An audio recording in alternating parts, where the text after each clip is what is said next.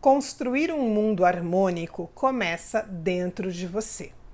Seus pensamentos são a chave para abrir as portas do seu céu ou do seu inferno.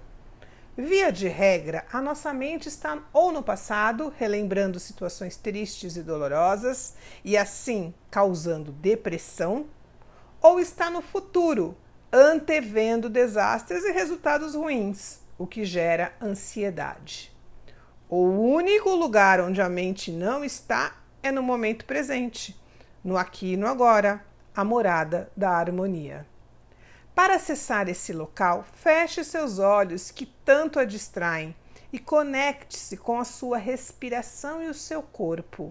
Sinta a sua presença. Um estado de harmonia começará a surgir. Deixe que ele se expanda e te envolva. Encha sua taça de harmonia e manifeste-a com os seus atos e com suas palavras. O mundo precisa da sua contribuição para se transformar. Pergunte-se: procuro manter harmonia na minha mente e coração? Como posso contribuir para a harmonia do mundo?